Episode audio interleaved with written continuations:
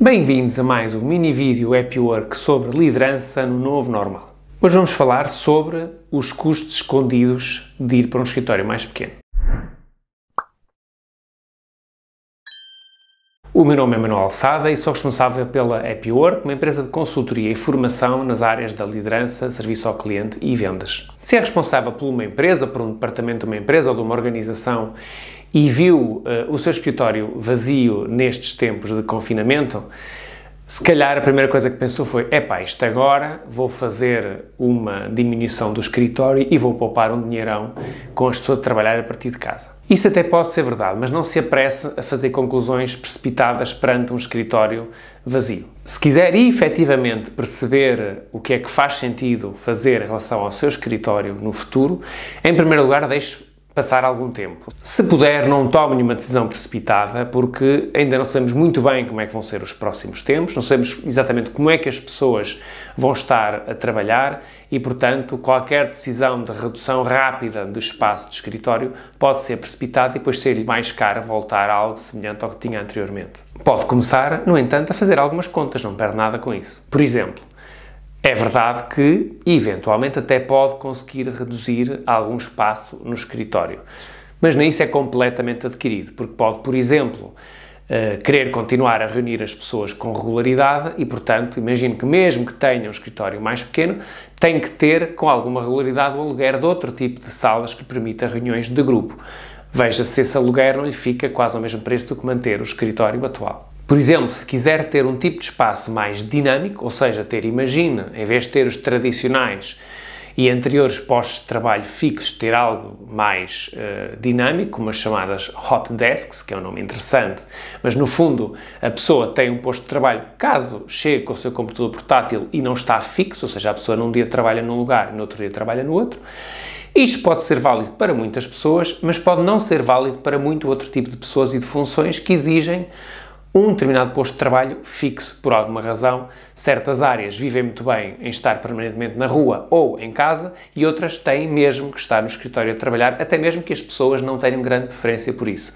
Pode a organização necessitar que as pessoas tenham, tenham o seu posto de trabalho. Não assuma que pode reduzir substancialmente o espaço enquanto não perceber efetivamente o que é que as pessoas vão necessitar no futuro. Outra questão, neste momento, pode ainda não ter bem noção, porque foi uma coisa muito rápida e durou relativamente pouco tempo, apesar de para muitos ter parecido uma eternidade, mas uh, efetivamente não sabe ainda que tipo de condições vai ser necessário dar às pessoas no futuro. As pessoas, quando foram para casa, acabaram por poupar em transportes e alimentação e gastaram mais alguma coisa em eletricidade, água, etc. Mas genericamente as pessoas acabaram por não ficar pior uh, em casa se mantiveram o seu salário. Mas muitas vezes a organização ficou mais debilitada em algumas questões. Por exemplo, ao recorrer ao Wi-Fi caseiro do seu trabalhador, pode estar a comprometer a segurança da informação. E, portanto, é provável que no futuro tenha que encontrar uma solução que lhe traga custos adicionais para garantir a segurança da informação, mesmo que as pessoas estejam a trabalhar a partir de casa. Portanto, faça uma investigação, veja quais são os custos adicionais de manter uma situação de trabalho a partir de casa durante mais tempo, quer do ponto de vista do trabalhador, quer do ponto de vista da empresa, e assuma isso nos seus custos eh, quando queira comparar os custos novos com aqueles custos que tem atualmente. Assuma também investimentos adicionais na questão da cultura da empresa. Há, se imagine que tem uma pessoa que vai de vez em quando ao escritório.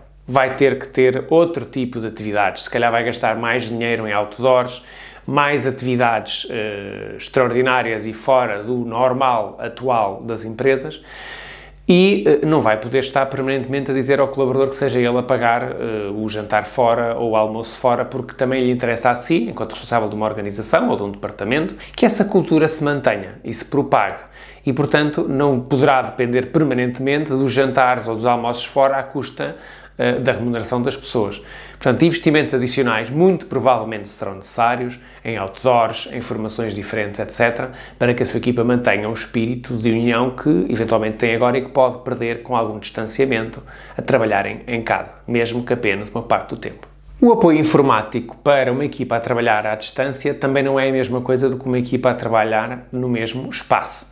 É muito mais simples e imediato o apoio feito no mesmo espaço do que recorrer ao trabalho remoto e ajudar as pessoas à distância. Pode conseguir isso com a mesma equipa que tinha antes, mas pode necessitar de um reforço na equipa de suporte. Por isso, veja também esta questão do apoio técnico, sobretudo a quem está em trabalho remoto, um, que pode ter custos adicionais. Finalmente, se lhe falta a imaginação para ver que outros custos podem estar envolvidos, fale com a sua área financeira, eles saber-lhe dizer que outro tipo de custos é que uma empresa necessita para trabalhar e que alterações é que podem existir uh, agora nesta nova realidade. Muito obrigado, se gostou deste vídeo, não se esqueça, subscreva o nosso canal e partilhe o vídeo pelas pessoas que acha que necessitam de ouvir. Muito obrigado.